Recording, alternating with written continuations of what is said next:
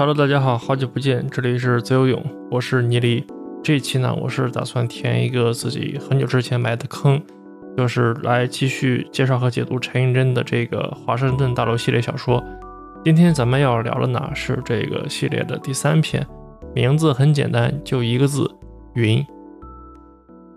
那么可能因为之前的节目跟现在已经有一些时间上的跨度了，所以我就先简单跟大家来介绍一下这个。华盛顿大楼系列小说到底是怎么一回事儿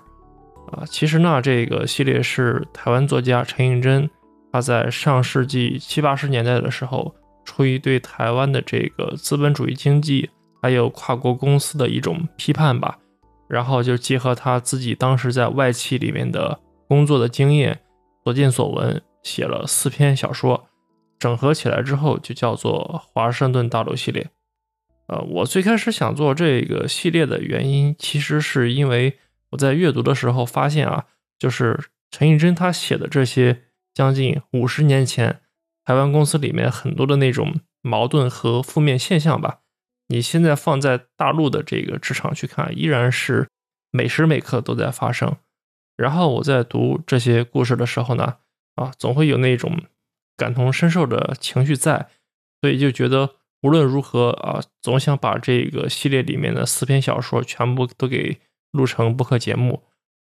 那关于陈映真这个人呢，他在台湾文坛其实算是一个异类，从小就喜欢偷偷看这个鲁迅还有马克思主义的作品啊。同时呢，他也是比较坚定的支持大陆台湾最后走向统一的一个作家。所以，无论是在这个国民党专制的白色恐怖时期，还是后来所谓的民主化时期。陈映真在台湾，他始终是被很多人不理解和攻击的一个对象。那到了晚年的时候呢，他是搬到大陆这边来住了，最后也是在北京去世的。这是关于作者陈映真的一个简单介绍。然后我们说回华盛顿大楼这个系列啊，刚才我讲了，这个系列里面其实是包含四个中短篇故事。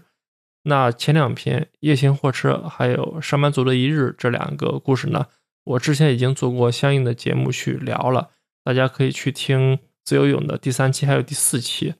然后就是这四篇故事里面，其实有三篇，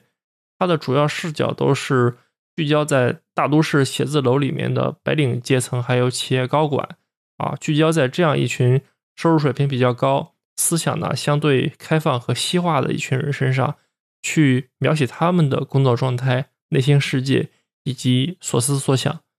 但是这一期咱们聊的这一篇语音呢，它的关注对象是一群在台湾流水线工厂里面工作的女工人。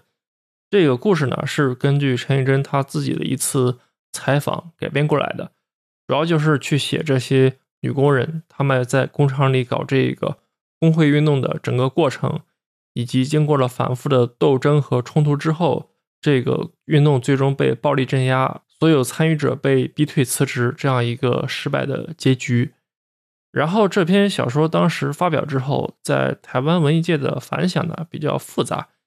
有一部分人说自己看不太懂这个故事，还有一部分人就觉得这个故事它所表达的主题和思想不是他们所喜欢的啊。那这些问题咱们分开来聊一聊。先说这个看不懂的问题啊，其实这一块的原因很简单。就是因为流水线工人这样一个劳动阶层，还有工会运动这样的一个题材呢，他们对于当时的台湾知识分子来说啊，会感觉很陌生，并且有那种社会阶层上的距离感。但是说老实话，其实我觉得在大陆这个环境里面，你比如说像我，我对于工会还有这个工会运动，其实在看这篇小说之前，也基本上是一个一无所知的状态。就是说，在我上班这么多年的环境里面，我自己是从来没有接触过工会啊，也不知道身边有没有工会组织存在，或者说谁是工会的领导或者是成员，反正就是脑子里面一片空白。后来呢，我是去查了一些工会相关的信息资料，然后又把这个小说多读了几遍，才算是形成了一些基本的概念和认知吧。而且在这个故事里面。陈映真用了很多倒叙、插叙的手法，然后又拓展出了很多支线的情节，把整个的故事线弄得有点乱，所以我觉得这篇小说它在阅读方面确实是存在着一点点门槛，但这正好也是我做这期播客的一个作用吧，就是能帮大家更好的去理解这个故事。那这就是刚才所说的看不懂这个问题的一个解释。然后刚才说的第二个问题呢，就是有些人不太喜欢这个故事的主题思想，这里面可能也要分两点来看。第一个点呢，就是这篇小说它本身是一个工人运动题材的故事，那一说起工人运动，很多人就会本能的把它和共产主义思想挂上钩。再加上陈寅真，他本来就是一个身份公开的马克思主义者，所以在台湾地区，当时那个刚刚经济起飞的资本主义社会里面，很多人会比较先入为主的有这种意识形态层面的抵触情绪，这是第一个点。那第二个点呢，就是也有一些知识分子读者，他们可能并不反感工会运动这样的一个题材，他们也比较同情工人。但是呢，他们对这个运动失败的结局以及失败的原因不太满意。这里呢，我要先补充一点，就是关于这个故事里工会运动的细节。具体来说呢，就是这一次的运动并不是这些女工人自己自发组织起来的。那运动真正的发起者呢，是他们这个所在企业里面的一个美国的高管。也就是说，不是这些女工自己要造反。而是这个集团里面来自美国的这个高管去撺掇他们造反，以此来达成这个高管他自己的一些私人的目的。所以主要就是这个剧情上的安排，以及最后运动失败的一个结果，让当时台湾很多向往美国那种进步理念的知识分子啊，让他们觉得被陈映真攻击和批判了。所以他们对于这篇小说也是抱着一个比较负面的态度。啊，当然，这里面还有更深一层原因，我在后面的内容里面会跟大家细聊。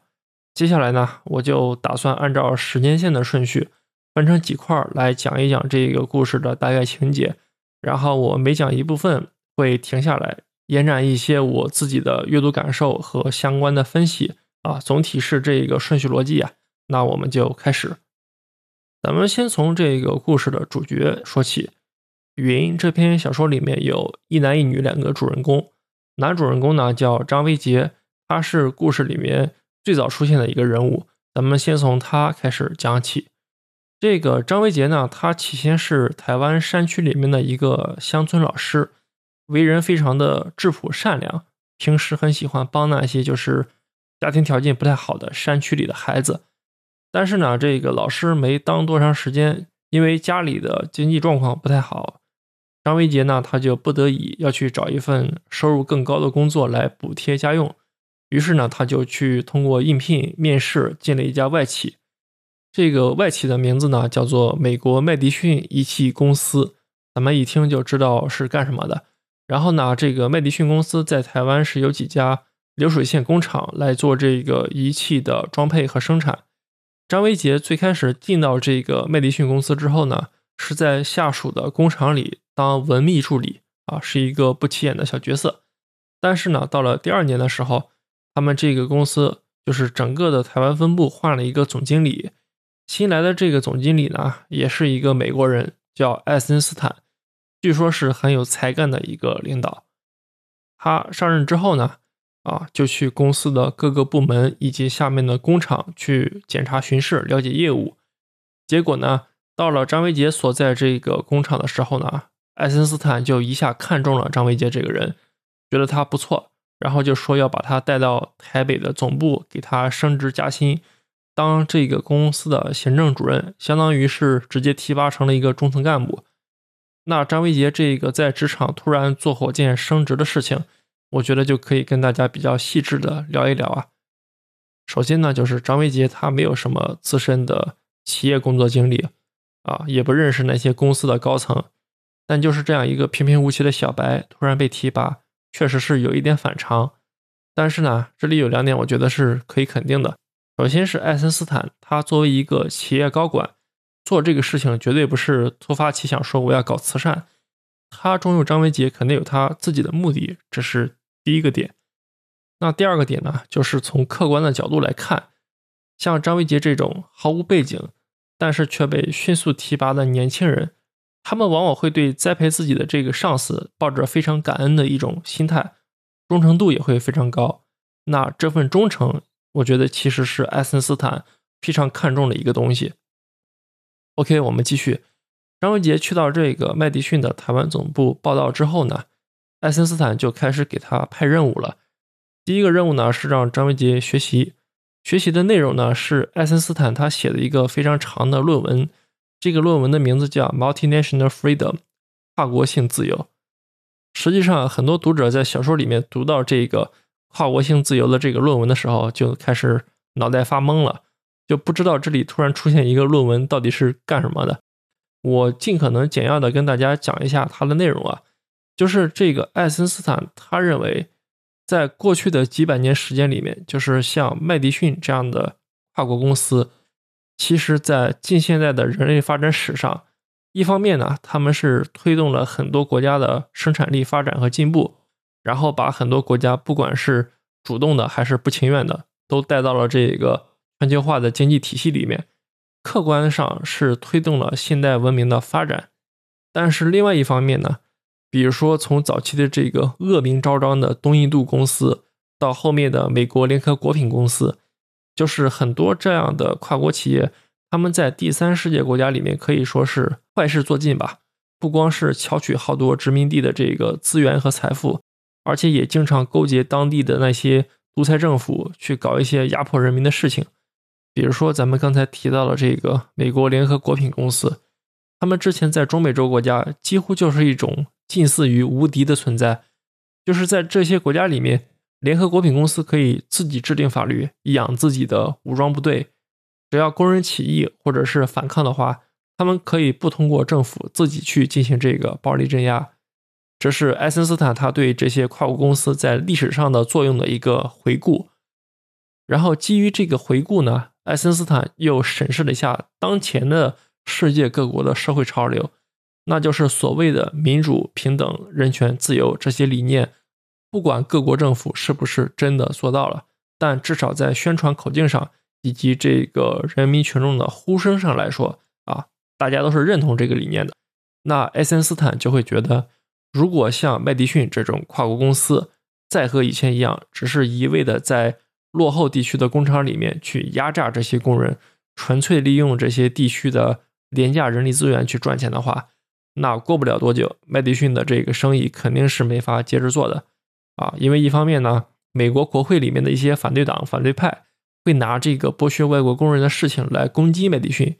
另一方面呢，就是这些地区本身可能会有工人运动，以及社会主义党派会组织各种反抗和破坏的行为来给麦迪逊添麻烦。所以接下来呢，爱森斯坦他就提出了自己的应对的策略，那就是主动出击，要在这些麦迪逊全球各地的分公司里面啊，比较切实的提升。工人群体的人权和福利待遇，把美国的这个平等、民主、自由的理念也带给这些跨国公司里面的工人，让麦迪逊的这个身份呢，从剥削者转变成一个工人的好朋友的这样的一个角色。艾森斯坦他觉得这样做呢，一方面就是能把刚才说的那些针对于企业的不利因素提前排除掉，另外一方面呢，他就是希望通过这些平权的政策和福利待遇。能够进一步提高工人对公司的忠诚度，让工人产生所谓的幸福感，然后在这个基础之上呢，通过更精细化和人性化的管理，提升整个公司的生产效率和生产力，最终让麦迪逊公司在全球范围内啊更好的发展和运营。那这就是爱森斯坦的这个论文《跨国性自由》的一个总体概述吧。那对于这样一套理论体系呢，我先不评价它是不是合理，咱们先来看一看张维杰的反应是什么。实际上呢，张维杰在进行这一整套培训的期间，他是非常乐在其中的，因为他没有想到，就是进入到了企业里面，居然也能有一个人能让他在学校一样去教他一些东西。然后呢，张维杰自己之前也有当过老师。所以一开始他就对这一套培训产生了比较强的认同感。其次呢，就是爱森斯坦他的这套东西，乍看起来和企业的生产经营没有很直接的联系，它不像是那种技能培训，就是我教你一个技术或者是工具的使用，而不是这种。张维杰他感受到的是比纯粹的企业盈利再要高那么一个层次的思想价值观层面的东西。而且这套理论里面呢，其实有一个很打动人的因素，就是这些被大众看成无恶不作的资本家也好，或者说大公司也好，他们居然对自己过去的所作所为有了反思，有了忏悔。而且现在是要拿出实际行动，给劳动者做一些实实在在的事情。那这一点呢，是非常打动张维杰这种平时就比较助人为善的理想主义者的。同时呢，他也觉得当时的台湾，无论是国民党的这个专制政府，还是大部分的企业机构，他们的思想境界和爱森斯坦的这套理论比起来，确实是落后太多了。所以整个培训下来之后呢。张维杰他就彻底认同了爱森斯坦的理论，啊，也把自己看作是爱森斯坦的一个忠诚的卫士和学生。那爱森斯坦对张维杰的这一套洗脑成功之后，他就拿出一个具体的项目交给张维杰去做了。这个项目呢，就是咱们这一篇小说的核心——工会。从具体的情况来说，就是张维杰之前工作的那个麦迪逊下属的工厂里面。女性工人的占比是五分之四，占大多数。但是呢，在现在的这个工会的组织架构里面，全是男干部，一个女干部都没有。那爱森斯坦他就认为，在这种工会下领导的工厂啊，会让大部分的女性工人产生怨恨和不满的情绪，从而导致整个的生产效率也比较低。所以，这种不民主也不公正的工会必须要被替换掉。而且必须是要以民主选举的方式给换掉。那张维杰呢？他的任务就是去细化这件事里面的方方面面，比如说去收集这些女工她们的诉求是什么，她们对工厂工作平时有哪些不满意的地方，然后看一看这些女工里面有哪些人可以培养成运动的骨干和积极分子。同时呢，也得去和这个工厂里面现任的这些。领导还有工会的成员去进行一个所谓的沟通与交流，其实就是 battle 了。张维杰他自己呢，其实对工会方面的事情也是一无所知，所以他在接收到老板的这个任务之后，就开始每天翻书学习工会的相关知识和法律法规，同时呢，也开始三天两头的往工厂里面去跑，去做相应的准备工作。那也就是在这个时候。张维杰开始和工厂里面的这些女工人有了更深的接触，然后作者也是从这里开始就把讲故事的角色转换到了一个叫做小文的女工人身上，从她的视角出发去看这场工会运动到底是怎么一步一步进行下去的。我先来介绍一下小文这个人，她呢是这个麦迪逊公司里面装配线上的一个女工，年龄比较小。是那种非常善良，然后又比较敏感细腻的一个小姑娘。小文呢，她有一个特长吧，就是擅长写文章。那在张维杰还没有被爱森斯坦调到这个台湾总部的时候呢，张维杰曾经在这个工厂里面办过一份报纸，主要就是让工人们都去投稿，写一些生活感悟之类的东西。小文呢，就是这个时候投了一个回忆自己农村老家的散文。张维杰一看，写的非常好。然后就和小文算是认识了。那在平时呢，小文他有一个习惯，就是喜欢记日记，包括自己的心里话，然后对一些人事情的看法和感想都会写上去。然后我们在读这个小文的日记的时候，其实能发现，就是在最开始的时候，小文他对工会的这个事情啥都不懂，同时呢也不是特别的在意。他就是在日记里面大概说了一下，啊，有一天。爱森斯坦和张维杰这些高管来到工厂里面，说要搞一个新的工会。小文他就很奇怪，就问年龄比较大的同事，说公司现在不是已经有一个工会了吗？为什么还要搞一个新的？然后呢，这个同事是一个外号叫做赵公子的女工人。这个赵公子就跟小文说，原来的那个工会其实就是这个麦迪逊公司的一个傀儡机构，里面的人都不干事儿。如果现在有一个员工自己选出来的新工会的话，那肯定对于他们来说是一个好事情。那小文这个时候的反应其实就是：哦，好的，我知道了啊，反正就是我知道公司里面有这么一个事儿，这个事儿呢，可能和我大概也有点关系，但是有多大关系我不清楚，我也不懂。那到底谁是比较懂这个事儿的人呢？小文就在日记里面写，女工人里面这时候就有几个积极分子开始对这个新工会的事情产生了兴趣。一个是咱们刚才说的那个叫赵公子的人，这里我多说一句啊，就是赵公子这个名字是他的一个绰号，他的本名叫赵月香。那之所以叫赵公子，其实是因为很多工厂里面的女工觉得他长得非常的帅气啊，甚至还有暗恋他的。总之就是这样的一个人。那除了赵公子之外呢，还有一些积极性比较高的女工，我为了讲述的方面就不多具体介绍了。然后这些人他们是听一个叫何大姐的人的话的，啊，这个何大姐呢，她的年龄比较大一些，之前呢是在其他的企业里面搞过这个工会运动啊，所以是有相关经验的。于是大家就都凑在一起去聊这个新工会的事儿，在聊的过程之中呢，啊，他们的意见就分成了两种，一种呢就是像赵公子他们这种比较年轻的工人，就觉得美国来的这个新老板艾森斯坦。想法挺好的，而且呢，他现在是台湾麦迪逊的最高领导，说话应该是算数的。但是呢，何大姐她就比较谨慎，她就觉得公司让员工自己去民主的选一个工会，从管理层的角度来说，其实是在给自己闲着没事找麻烦。他就觉得这件事情太反常了啊，然后也不清楚这里面的门门道道到底是什么。所以何大姐的总体态度呢，就是先倾向于观察观察再说。那小文呢？他的态度就是，你们开会，我也跟着凑着来听。但是呢，我发现我听不懂，所以就觉得工会这个事情可能对我来说还是太困难了。我呢就先不掺和了，还是努力好好写我的这个文章和日记吧。然后在这个阶段的日记里面呢，小文就写了很多关于他自己生活里面的事情吧，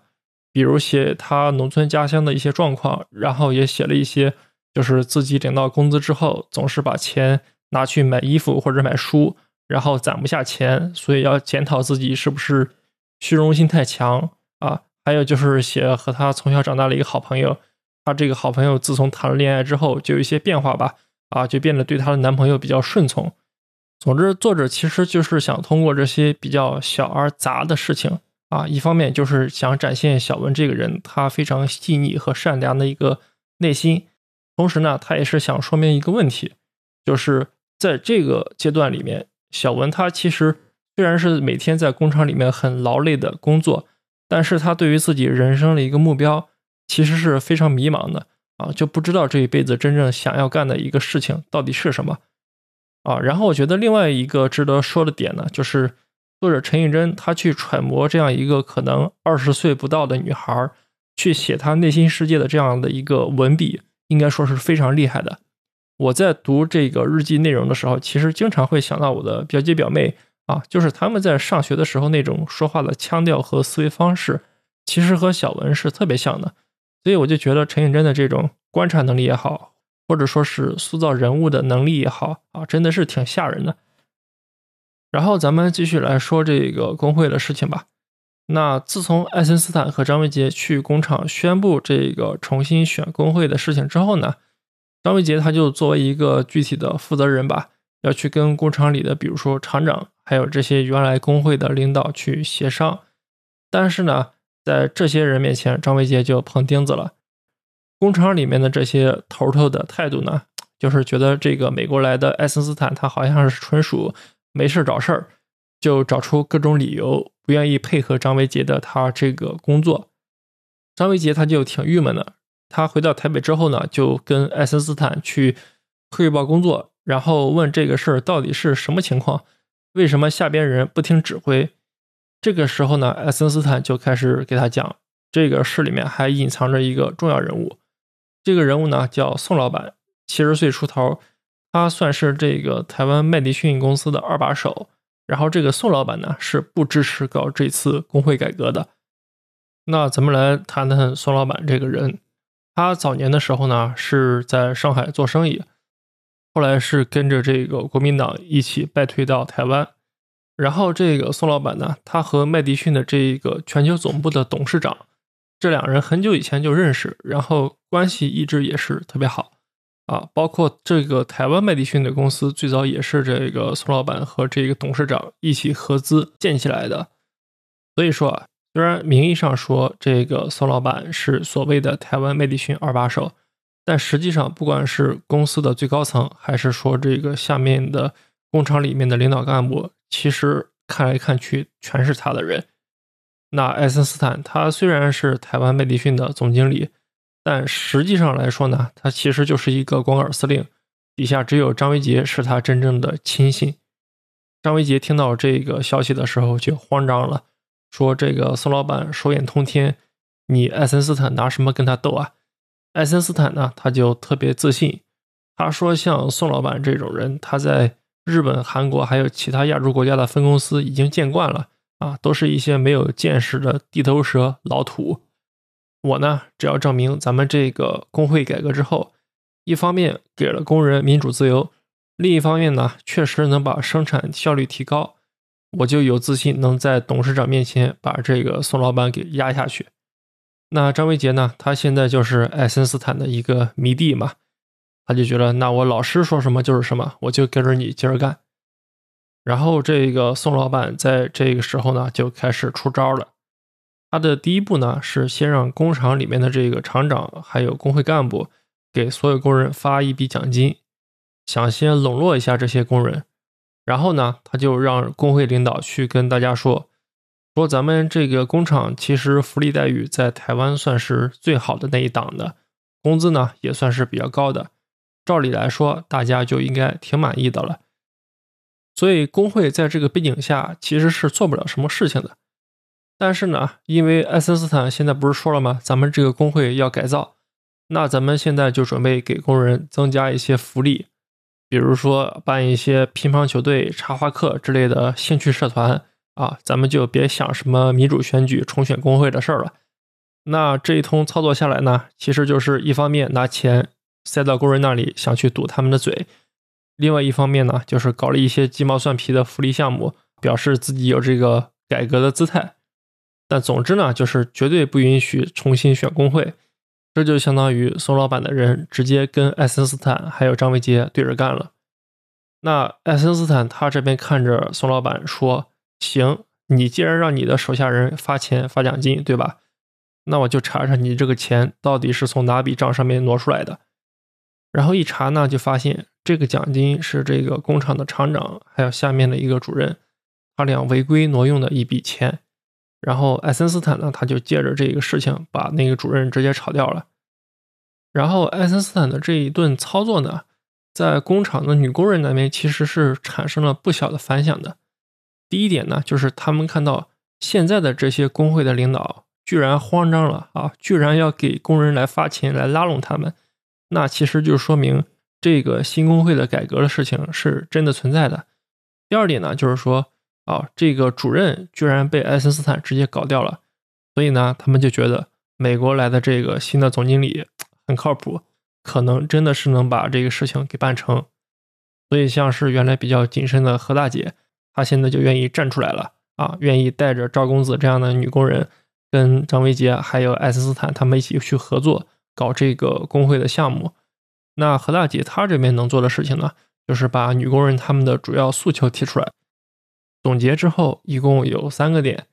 第一个点呢，就是这个工厂里面，虽然女工是占大多数，但是呢，他们的工资是最低的。工厂给出的理由是，就是说，大部分的女人没有干几年工作就会嫁人生孩子啊，工作的稳定性和时长都不够。同时呢，因为当时的台湾社会，家里主要的工资来源是靠男性去支撑的啊，女性工资只是一个辅助性的作用，所以在工厂看来。这个工资水平是没问题的，但是在女工们的眼里，这个显然是一种不公平的表现。那第二个点呢，就是女工在这个工厂里面干到五十五岁之后是拿不到退休金的，但是男工人是可以拿到这个钱。第三点呢，就是相比较于男工人而言，啊，只要是这个市场稍微不太景气的时候，女工人是非常容易被裁掉的，而且裁掉的时候也没有相应的补偿和保障。何大姐他们就觉得，如果新工会成立之后，最先要做的事情就是针对这三个问题进行解决和处理。那张维杰把工人们的这个诉求交给爱森斯坦之后呢，爱森斯坦就觉得行，咱们就这么干。我呢继续去搞那个宋老板，然后你呢就把那些女工好好团结起来，然后一定要支持咱们，最后才能打赢这场仗。那张维杰收到这个反馈之后，就乐呵呵的继续去工厂里面跟女工人去做这个动员工作了。但是呢，就是在做动员的这个过程里面，其实会有一个问题存在。就是张维杰在跟这些女工讲这个新工会的事情的时候啊，他经常会讲一些比较高大上的概念啊，就是讲他搞这个新工会是为了提高整个这个麦迪逊财富分布的民主和自由水平啊，只有这样呢，我们才能把整个这个社会的公民素养之类的东西提升上去。讲的都是这些东西，但是呢，像何大姐还有赵公子这些女工人，他们就是觉得张维杰说了这些事情啊，肯定是好事儿。但是呢，这些民主、自由、人权，还有更多政治方面的概念啊，他们听不太懂，也不太能理解。然后在何大姐他们眼里面看来，成立一个新的工会，其实就是让工人能够把自己工作的地方当成像家一样的存在。有了真正属于自己的工会之后，大家都老老实实做事，本本分分做人就行。那其实从这一点里面就能看出来啊，就是。女工人，他们和张维杰还有爱森斯坦，我们说的这种知识分子类型的管理者之间，其实是存在着一些理念上或者说是观念上的隔阂的。这些女工人呢，看重的更多是这种，比如说工资上还有福利保障方面，因为性别而出现的不平等的待遇，以及工作氛围、工人之间的亲密感这种比较实在的问题和解决方案。但是张维杰呢，他更多是从价值观的方面去看这样的一个事情，是觉得我要把这种来自于美国的民主自由思想传递给大家，让大家觉得咱们不是只是简单的搞一个新工会，而是在践行一种更高级、更神圣的企业理念和政治理念。当然，这套东西最后到了工人那里，该听不懂的还是听不懂。所以，我觉得这也是为最后整个运动失败埋下了一个伏笔吧。然后刚才讲了这么多斗争方面的事情呢，咱们接着来说说这个故事的女主角小文。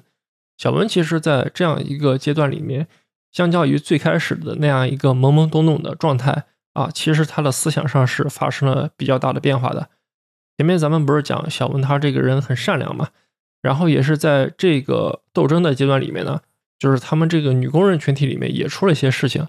具体来说就是。他们这里边有一个女孩，就是怀孕的时候被她男朋友甩了，然后就是喝药自杀，但是呢被何大姐他们给救回来了。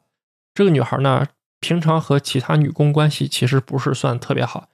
但是就是通过了这么一个经历生死的事件啊，使得这个女孩就和大家的关系开始融洽起来了。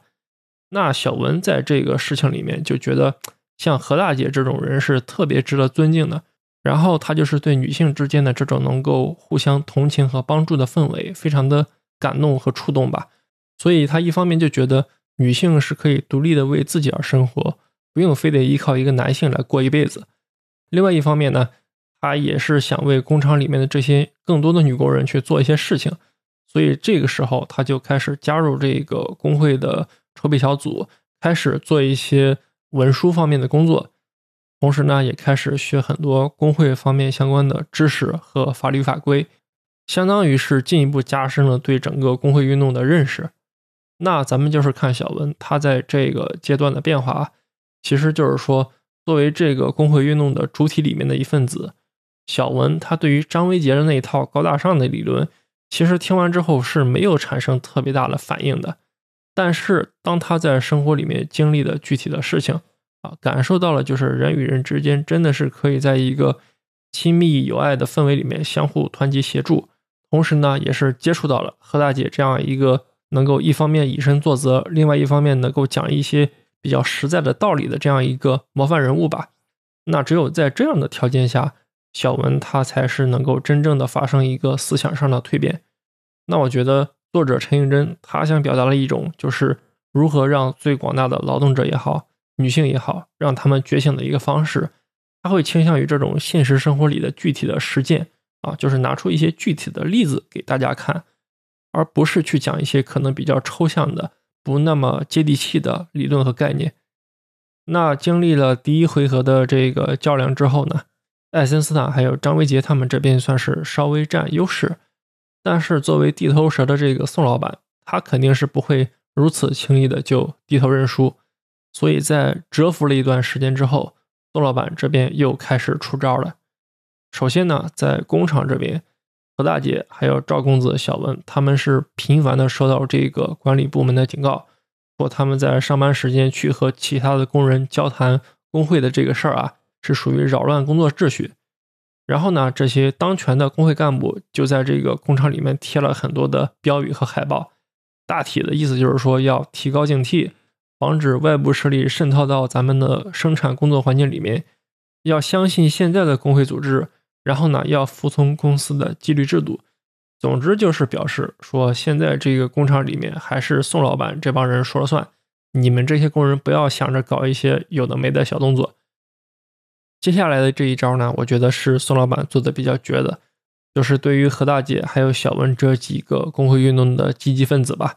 宋老板应该是派人去查了他们的社会关系还有家庭关系，然后派人去他们的老家警告他们的家人。那仅从这一点呢，咱们就能看出来。宋老板他这种是属于黑白通吃，玩的是那种江湖上面的套路。但是呢，爱森斯坦和张维杰他俩就还是跟小白兔一样，觉得我靠公司里面这种层级上的管理规则就能把这个事情给搞定。那以上是宋老板在工厂这边的一系列操作。然后在台北总部那边呢，宋老板其实是拉拢过张维杰一次，他的这个话术呢，主要就是说。你看，小张，你和我，咱们都是中国人。爱森斯坦呢，他是一个洋人，然后这个非我族类，其心必异，对吧？所以啊，你别跟着他瞎搞，咱们俩才应该合伙。中国人不骗中国人。然后呢，这个宋老板也说，就是台湾能有今天的这个经济繁荣的局面很不容易。我呢是从小饱经战乱，很珍惜现在这个稳定的大环境。所以呢，就是爱森斯坦他搞这个新工会。理念是好的，我不反对，但是我觉得到了台湾这里，不能把美国的那套民主自由的做法直接搬过来用。那张维杰他对于宋老板的这套说辞，其实应该是挺不以为然的一个态度吧，因为他心里觉得宋老板这种人就是一个保守势力的典型代表，觉得你根本就不懂爱森斯坦，你也不懂这个跨国性自由，他的理想价值观到底是多么先进的一个东西。而且啊，张维杰他本身就是爱森斯坦一手提拔起来的，他也不允许自己对爱森斯坦不忠诚，所以呢，就相当于没有接受宋老板的这个拉拢。那既然不接受拉拢，宋老板就要对张维杰还有爱森斯坦两个人上手段了。除了刚才说的那种查户口，然后把你所有的私人信息、社会关系都搞得清清楚楚以外，爱森斯坦他有一次无意中发现自己办公室里面那个电话有问题。然后他就和张维杰去查，结果就是发现他们公司里面的每一台电话都被这个宋老板监控了。那在这个情况下，爱森斯坦他就完全被激怒了，说：“行，丫的，我一定要跟你姓宋的干到底。”然后呢，他就跟张维杰说：“咱们定好一个月之后就开始进行这个新工会的选举活动。”但是定好了这个日期之后呢，麦迪逊工厂的厂长这个时候站出来说话了。说我们现在的这个工会没有犯过什么重大错误。如果你爱森斯坦真要是想改进这个工会的事情，我们是只接受改良方案，不会接受解散工会这个方案的。如果是改良的话，我可以跟你们继续讲，比如说我们可以做一些给工人去调薪的事情，然后去搞一些互助的基金，让这些经济上有困难的工人真到了窘迫的时候可以救急用。还有呢，就是可以搞一些工厂里面的福利社，就是用成本价去搞一些日用品，让工人在工厂里面就是直接用比较低的价格来买这些商品。那咱们客观去看的话，就是宋老板这帮人在这个时间节点上已经是让步两次了，多多少少是弄出来一些所谓的改进方案。但是呢，你去看这些方案的话，他们和女工提出的那些诉求，比方说男女同工同酬。领退休金，然后不能随意裁员，和这些东西比起来，宋老板的他这种所谓改良，其实无论是在支出的成本上，还是在权力的让步上，都会显得非常的没诚意。那这肯定是女工人们无法接受的一个条件。对于爱森斯坦和张维杰来说，他俩就更没法接受。然后现在咱们就可以把话挑明，就是爱森斯坦他一开始的目的之一，其实就是要借着这个工会的事情，把公司里面跟他对着干的人全都打倒，说是要革新整个台湾麦迪逊公司的经营理念和格局，但本质上，这在我看来还是一种权力的斗争。那张维杰他就更不用说了，他一直是处在那种傻呵呵的，觉得要给台湾带来更多进步的民主自由理念的那种状态里面。所以到了这一步时候，两边的矛盾已经无法调和了。但是呢，这里有一个情况确实是爱森斯坦和张维杰没法解决的，就是公司现在的工会也是按照合法程序选举出来的，不是你爱森斯坦说解散就解散的。你要想解散的话呢，也得按照合法的程序来，得让政府的监管部门来一起参与这个事情。那张维杰呢，他就想了很久。然后就说，确实现在这个直接解散工会，我们是做不到的。那如果是按照法律规定去执行的话呢，就是要让所有的工人来投票，把原来工会里面的这些宋老板的人给选下去，把何大姐他们给选上来。所以呢，张维杰就再次找到何大姐他们，跟他们说，这次能不能成功，就全靠你们这些女工人了。但是何大姐他们给到的反馈其实很耐人寻味，就是说，虽然这段时间以来，这些骨干们一直在工厂里面反复跟其他工人去宣讲、去动员，然后也确实有很多工人动心了，就说到时候一定来支持、参与投票，也支持这个新的工会。但是呢，何大姐她说，就是这些工人其实心里面还是比较怕这个宋老板的，归根结底呢，还是要看。爱森斯坦和宋老板他们俩之间斗法，到底是最后谁能赢？如果工人们站队站错了，那他们的下场绝对是很惨的。所以现在去看搞新工会的这两拨人啊，就是爱森斯坦和张维杰觉得女工是他们的大腿，但是女工那边呢，觉得爱森斯坦和张维杰是他们的青天大老爷。这两拨人都期望着对方能把宋老板给搞下台，但其实两边都没有这个能力。所以到了这一步，我们已经能看出来，就是这场工会运动，他的领导层和执行层之间，实际上就是一种兵不知将，将不知兵，同时也对自己的敌人的实力完全不了解的一种状态。那在这种情况下，如果这个运动能成功，我说实话，那才是见了鬼了。所以到了投票日那天，最后的这个结果也是非常显而易见的。然后我们就来看一看当时具体的一个情况是怎么样的吧。在最开始宣布这个投票日期的时候呢，爱森斯坦他答应的很好，说到时候一定亲自去监督这一个投票的整个过程。但是呢，到了投票日当天，张维杰他跑到工厂的时候，发现不对劲，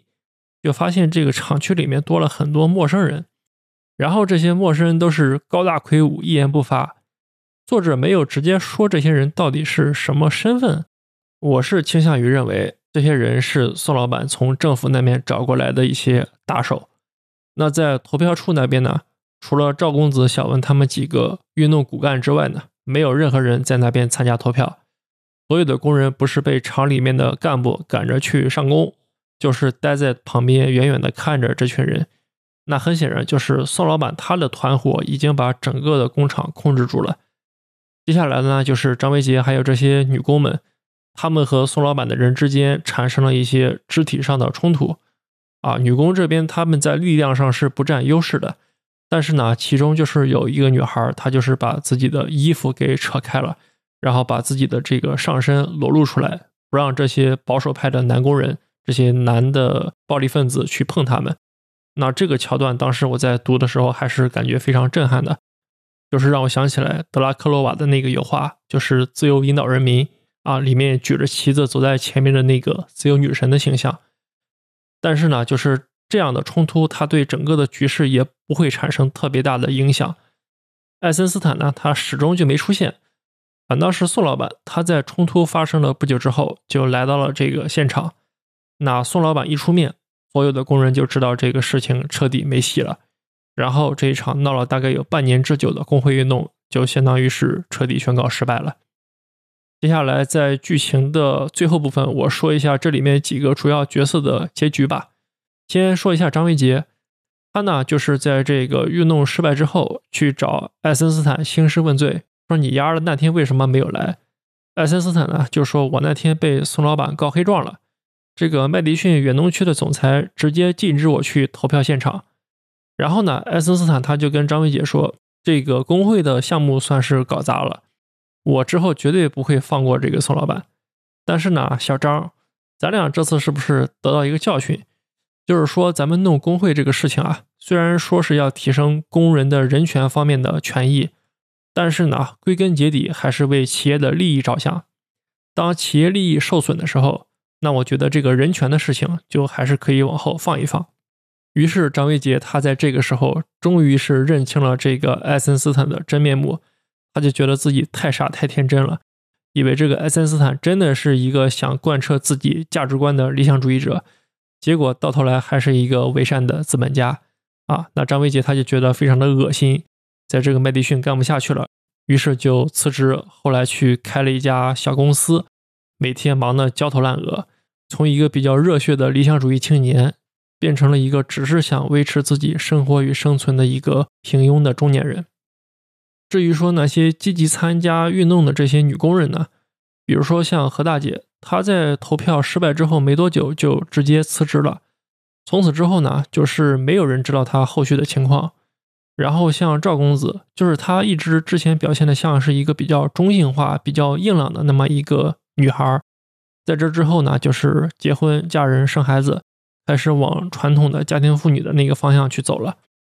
那至于说一直通过日记记录整个工运过程，咱们的女主角小文。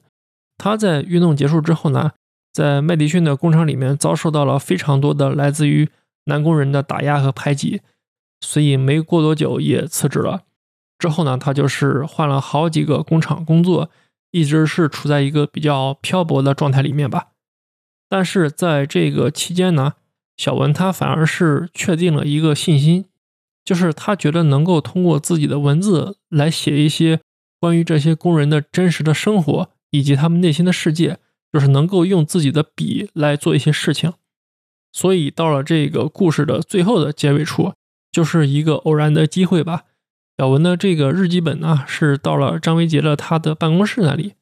张维杰就是通过小文的日记回顾了整个工会运动的全过程，然后就是突然感觉到现在的自己完全失去了理想和信念，活得很庸俗。所以呢，也是看完了这个日记之后。张维杰就是找回了一些过去的那种信心和勇气，他就下决心要让自己的生活发生一些改变。这是整个故事的最后一个比较开放式，也是相对来说比较正面的一个结局。那接下来我想总结一下，就是故事里面的这个工会运动吧。呃，我先给他定个性吧，就是这场工会运动在我看来，它本质上其实是一次自上而下的。有精英主义色彩的企业改良，那既然是自上而下的改良，所以当运动失败之后呢，咱们就得去找这个第一负责人，对吧？那这个第一负责人显然就是爱森斯坦。咱们就来讲一讲爱森斯坦他暴露出来的一系列问题吧。首先，第一个点，我觉得就是他发动这场工会改革的出发点是不纯粹的。我们其实从艾森斯坦的那个论文。跨国性自由里面，其实就能看出来，他的目的一方面是通过优化这些工人的人权方面的待遇，进而提升整个企业的运行效率和利润水平，最终帮助自己在职场上进一步往上爬。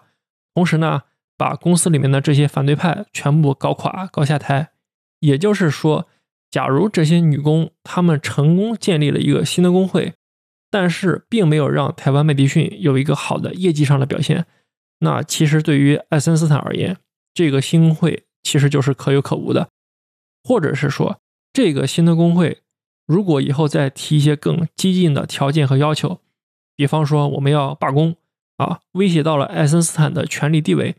那你想想他到这个时候会是什么样的反应？肯定不会轻易饶了这些女工人，对吧？所以，就是这种动机上的不纯粹，造成了当投票日来临的时候，爱森斯坦不敢拿自己的职业生涯为赌注，到那个投票现场去跟宋老板正面硬刚。也让张维杰就是看透了他的真面目，其实就是一个披着理想主义外皮的机会主义分子。那我觉得这是爱森斯坦他身上最突出的一个问题。第二个问题呢，我觉得就是在整场运动前前后后的这个过程里面，爱森斯坦他表现的一些过于盲目自大。这里面咱们也可以分成几个方面来说。首先呢，就是作为一个美国人，其实在整篇小说里面，爱森斯坦他对于东亚人以及东亚文化一直表现的是一种比较轻视和瞧不起的态度，自身的优越感非常强。那这种傲慢自大的白人企业高管形象呢，其实在陈寅真的小说里面经常出现。然后他的这种优越感的来源。一方面呢，我觉得是基于这种美国的强势文化意识形态，让他觉得把民主自由带给台湾好像是一个天大的好事，是来提升你们台湾人的人权水平来了，你们应该感恩戴德，这是他的一种先天的心理上的认知。另一方面呢，就是说，爱森斯坦在日本、韩国那些麦迪逊分公司去做管理工作的时候，基本上没有遇见过对手，所以导致他来到台湾面对宋老板的时候。觉得你们东亚人差不多都是一路货色，非常好对付，从而造成了爱森斯坦他有些轻敌的这样的一种心态吧。其次呢，从履历上来说啊，爱森斯坦他其实是一个比较典型的知识分子型的企业精英，他是信奉这种现代化的企业管理制度，以及接受过高等教育的新兴管理人员啊，基于这两者构造出来的一套体系。但是在这个故事里面。陈颖真他要反映的一个问题是，当这套所谓的现代化企业经营理念，以及爱森斯坦他搞的那些职场水平的斗争方法，遇见宋老板这样白道黑道手段两手抓两手硬啊，这样一种敢真的撕下脸跟你去玩命的保守派的时候，其实就会显得非常的不堪一击。然后这几天我就正在看那个电视剧《狂飙》啊，其实看着看着，突然就发现。那个剧里面的建工集团的女高管程程，她和那个高启强之间的斗争，就挺像是映射这个故事里面艾森斯坦与宋老板之间的较量。那高启强呢，他背后是有腐败的政府官员做支持，然后宋老板他的身后，我相信是有这个国民党政府来撑腰的。然后我就会感觉，假如说像宋老板或者是高启强这样的人，当他们在无底线的使用。暴力的非法手段的时候，没有一个有效的政府机构来维持整个系统的公正性的时候，那最后的结果只能是谁无赖谁就能赢。然后爱森斯坦他连这一点都没搞清楚，我觉得这是他身上的第二个比较大的问题。那第三点呢？我觉得其实也是从他这个自大的毛病延伸出来的一点，就是爱森斯坦他作为这个运动的总负责人。始终是没有和女工之间产生很强的互动关系，一直是让张维杰这样一个企业小白和工人运动小白去和工人们打交道。包括在故事的最后，当张维杰带着何大姐、小文他们去找爱森斯坦聊关于这些运动积极分子的后续安排的时候，爱森斯坦他其实都是拒绝直接跟这些工人去进行对话和交流的。那其实就是能从一个侧面说明，在爱森斯坦的眼里，这些女工其实只是他职场政治里面的工具而已。那以上就是对于总负责人爱森斯坦他的一个总结和批判吧。说完了爱森斯坦之后呢，咱们来聊一聊，就是作为工会运动主要推动人的张维杰，他这个角色身上值得讨论的一些点。其实张维杰他算是这个运动里面，我觉得非常出力不讨好的一个人。就是抱着满腔的理想主义热情去做一件自己认为非常对的事情，结果反而被自己所崇拜的那个老师背后捅一刀，然后这个老师还跟你说，我们这个做的事情本来就是非常功利主义的啊，所以到了故事的最后，张维杰一度是陷入到了一个幻灭的思想状态里面。那咱们就来分析一下啊，就是张维杰这种有知识、有教养、有朴素的社会正义感的一个年轻人。他会被爱森斯坦这样的人蒙骗和利用，问题到底出在哪儿？首先，第一个点，我觉得就是像张维杰这种在七十年代就受过大学教育的知识青年，表面上看起来应该是已经拥有了比较健全的思辨能力和价值判断标准，但是在台湾当时那种国民党一党专制的社会体系下面，在政治教育这一块儿，我觉得其实是有非常大的缺陷的。那当国民党的教育体系持续的给个人灌输这种国民党最好、国民党最棒的单一政治判断标准，而现实的生活又不像他们宣传的那么美好，出现很多矛盾和问题的时候，很多知识分子就会天然的产生逆反心理，排斥国民党的这一套说辞，同时把自己的目光转向当时世界上最强盛的国家之一，也就是美国，试图从那里找到一个更完美的解决方案。来改造自己的社会，但是接下来的问题就是，啊，美国人带过来的这一套方案是不是就能直接简单粗暴的来拿给第三世界的这些落后国家地区使用？那作者陈应真他作为一个社会主义体制的支持者，通过这篇小说他所展现的一个失败案例，我觉得算是给了一个否定的答案。上面呢，这是我想讨论的第一个点。那第二个点呢，就是张维杰。他作为一个在公司里面被迅速提拔的年轻人，其实是很容易会陷入到对领导者的盲目崇拜，以及对自己工作的高度自信，甚至是有些自大的这种状态里。在小说里面，其实有很多细节啊，就是张维杰当他全身心的投入到工会这个项目的过程中间，他就突然感觉自己的这个身份地位有了很大的变化，就好像不再是工厂里面那样一个。默默无闻的搞文秘的助理，而是变成了和爱森斯坦一样，把这种美国先进的人权理念普及到台湾的一个社会精英。也就是从这个阶段开始，张维杰呢，他其实虽然每天可能都要跟这些女工打交道，但是实际上他心里面想的已经不再是这些女工这样一个个的个体，他们的喜怒哀乐，他们的利益诉求究竟是什么？那取而代之的，他所想的。其实是我怎么从一个看起来好像很宏大的理论高度去操控这一场工会运动，以及自己是不是有可能在这场运动成功之后啊，在职业生涯方面可以跟着爱森斯坦混得更好。那当张维杰他开始脱离之前作为一个乡村教师的那种朴素的社会正义感的时候，当他开始把自己塑造成一个好像有点高高在上的救世主的时候，其实对于这些女工人而言，我觉得张维杰的这种同情心吧，已经变成了一种抽象的、没有真实性的空壳子。上面这两点呢，就是我对于这个故事的男主角张维杰的一些看法吧。最后呢，咱们来讨论一下故事里面的这些女工人。我主要想聊一下，就是他们在这次工会运动里面的一些得与失吧。首先就是聊收获。这篇故事里面最闪亮的一个点，我觉得就是让。读者们看到了这些女工积极分子的觉醒。这种觉醒具体来说，我觉得要分成两方面吧。首先呢，就是陈映真她在这个故事里面给这些女工人设定的都是单身或者是独身的状态。你比如说像何大姐，她是自己带孩子；小文呢和赵公子，他俩就是还没有找男朋友；以及之前讲的那个试图自杀的女生，她是经历了被男朋友抛弃的那样一个事情。然后我们在故事里面，就是通过小文的视角，能够看出来，就是这样一群摆脱了对于男性依赖的女工人，当他们凝聚在一起的时候，依然是能够塑造出一种像家人一样的氛围和情感。那这是我从小说里面感受到的第一层的觉醒。那第二层觉醒呢？我觉得是当小文带着这种女性加上劳动者的视角，积极的参与到工会活动，想去帮助这个工厂里面所有工人的时候。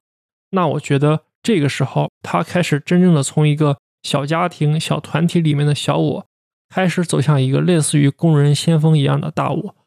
而且，即使是在这次工会运动失败之后，小文他也是找到了自己的人生目标，就是觉得要通过文字来为他所属的这个群体去发出声音，想再去构造一个像天上的云彩那样和谐、宁静、充满友爱的世界。那我觉得这就是这次工会运动里面最宝贵的一点收获吧。接下来我再聊一聊这场工会运动里面关于女工人比较遗憾的部分。首先，第一个就还是这个运动的性质问题，它是一次自上而下的由企业高层发起的改良运动。所以，当这个事情突然到了何大姐、小文他们那里的时候，他们不会觉得自己才是这次运动的主体，不会觉得。自己才是真正有可能掌控这场运动的方向盘的一个人。那也就是工人们他们这种意识上的欠缺，所以才会导致他们把期望寄身于爱森斯坦这样一个非常鸡贼的最终负责人那里。那这是第一个我觉得有点遗憾的部分。第二部分呢，其实也是我刚才讲过很多次的一个事情，就是这些工人缺乏适合于他们自己的一套理论体系和话语体系，从而能够支撑他们的行动。比如说像何大姐她所讲的那些非常朴素的一些道理，就是老实做人、踏实做事这样的话，可能只有像小文这种平时跟他接触非常密切的人，才能够产生真正的认同感和信任感。但是，当他们想把这种道理去跟所有的工人去论述的时候，就会显得有一些苍白无力了。然后呢，我们就更不要提张维杰的他那一套高大上的提升人权自由的那套理论了。那个你给工人去讲，就更听不懂。所以说，虽然陈映真他没有在小说里面直接讲这个问题的解决方案啊，但是根据他的这个马克思主义者的身份，我个人是猜测啊。他是期待能有一些属于社会主义派别的作家也好，或者是理论宣传者也好，是能够创作或者发明出这样一种简明易懂，同时又有很强的传播能力的话语体系的。然后一说到这个政治派别的事情，就会牵扯到我想讲的下面一部分，